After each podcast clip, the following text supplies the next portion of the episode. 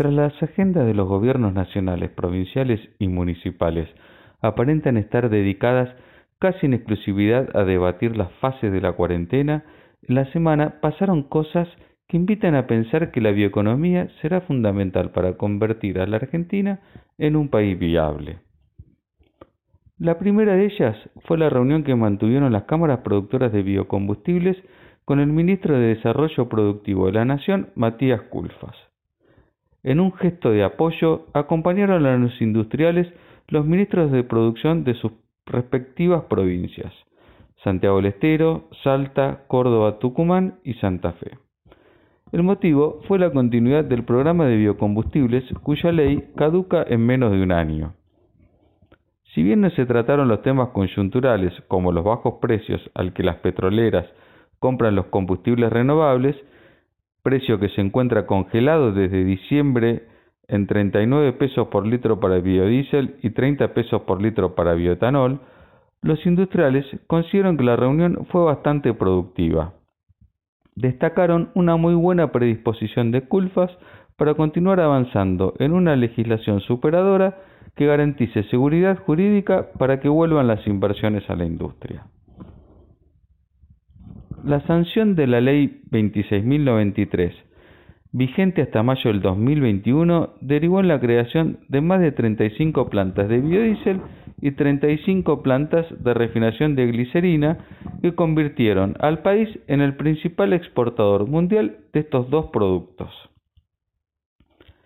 El biodiesel encontró un nuevo destino para el aceite de soja, cuyo mercado externo está casi saturado, consolidando así la expansión de la industria de crushing, cuyo producto más demandado es la harina de soja. En el periodo, las exportaciones del alimento rico en proteínas crecieron un 25%. En cuanto al bioetanol, la mayoría de las 13 destilerías de caña de azúcar que operan en la actualidad se hicieron prácticamente nuevas, mientras que también se construyeron otras 6 plantas de etanol de maíz de gran escala y 5 plantas de pequeña escala dentro de establecimientos ganaderos. Se estima que las inversiones superaron los 2.500 millones de dólares y se crearon decenas de miles de empleos de calidad en el interior productivo, además que evitaron la importación de combustibles por un valor superior a los 10 mil millones de dólares. El segundo tema de la semana fue el lanzamiento del Consejo Agroindustrial, una iniciativa de 42 cámaras y organizaciones que diseñaron un plan a 10 años para aumentar las exportaciones un 60% y generar un fuerte impacto en el empleo. Durante la presentación, hablaron de agregado de valor y de no descuidar los aspectos ambientales en el que se desarrolla la agroindustria. Una buena iniciativa que apunta al desarrollo industrial con un fuerte acento en la exportación bajo el enfoque bioeconómico. Bienvenida. El tercer tema de la semana fue la presentación de parte del ministro de Salud, Ginés González García del borrador de la nueva reglamentación de la ley de cannabis. El documento fue presentado a las organizaciones canábicas, médicas y científicas. Más allá de algunos detalles como la autorización del, del autocultivo y otros que deberán discutirse como las cantidades autorizadas, lo importante es poner en agenda la necesidad de contar con una reglamentación moderna sobre el consumo medicinal y recreativo de cannabis. El cannabis se refiere tanto al cáñamo como a la marihuana. Ambas pertenecen a la especie cannabis sativa, pero presentan diferencias significativas. El cáñamo es uno de los cultivos industriales más antiguos empleados por el hombre. Toda la planta de cáñamo, incluyendo sus tallos, semillas y flores, se cosechan para producir aceite, alimentos, papel, textiles, fibra y ungüentos tópicos. Su origen se remonta miles de años antes de Cristo y proviene del continente asiático. La leyenda cuenta que Buda sobrevivió comiendo únicamente semillas de cáñamo y los primeros libros, aparentemente, fueron escritos sobre papel elaborado a base de pastas de celulosa obtenidas del cáñamo.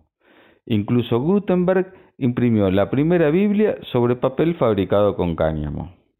El cáñamo es naturalmente más abundante en cannabidiol, conocido como CBD, que en el tetrahidrocannabinol, conocido también como THC, en comparación con la marihuana.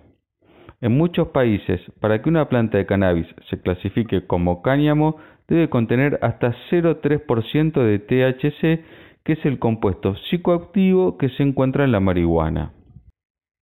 El CBD es un cannabinoide natural que se encuentra tanto en el cáñamo como en la marihuana. No es psicoactivo y ha demostrado poseer beneficios naturales para la salud.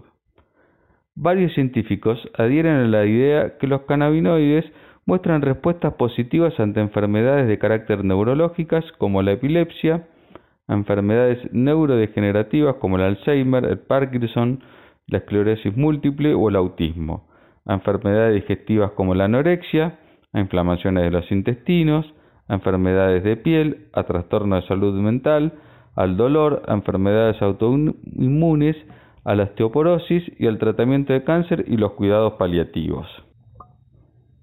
Pero las restricciones al cultivo de cannabis dificultan enormemente las investigaciones científicas para encontrar los ratios ideales entre CBD y THC para cada tratamiento.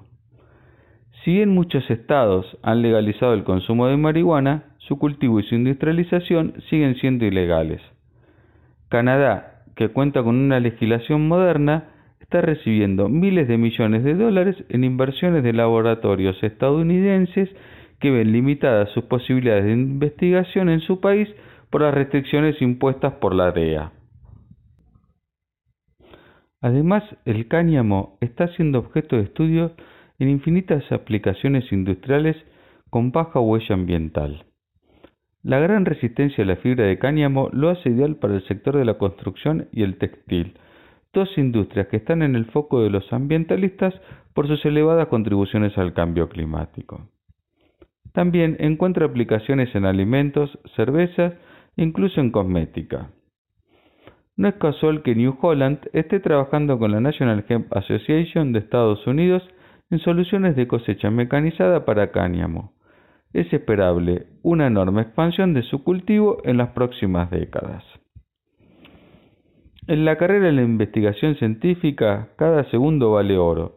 Por eso es esencial contar con una legislación moderna que garantice la seguridad jurídica necesaria para el desarrollo de una industria con enorme potencial. Pero más importante aún es quitarnos de encima los prejuicios.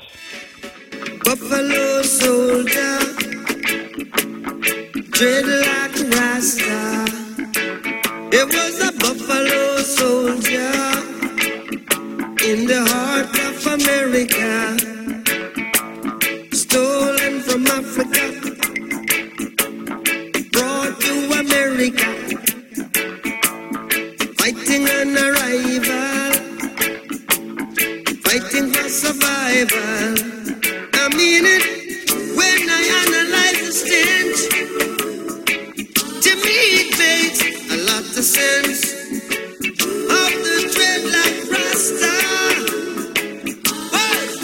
Buffalo soldier, and he was taken from Africa, brought to America, fighting an arrival fighting for survival. Said he was a buffalo soldier, tread like a rasta. Buffalo soldier in the heart think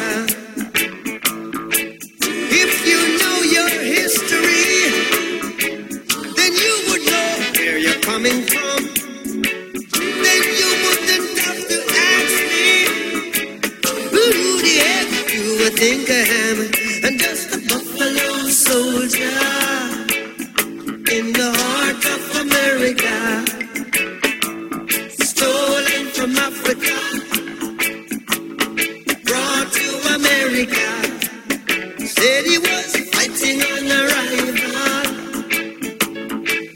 in Casablanca.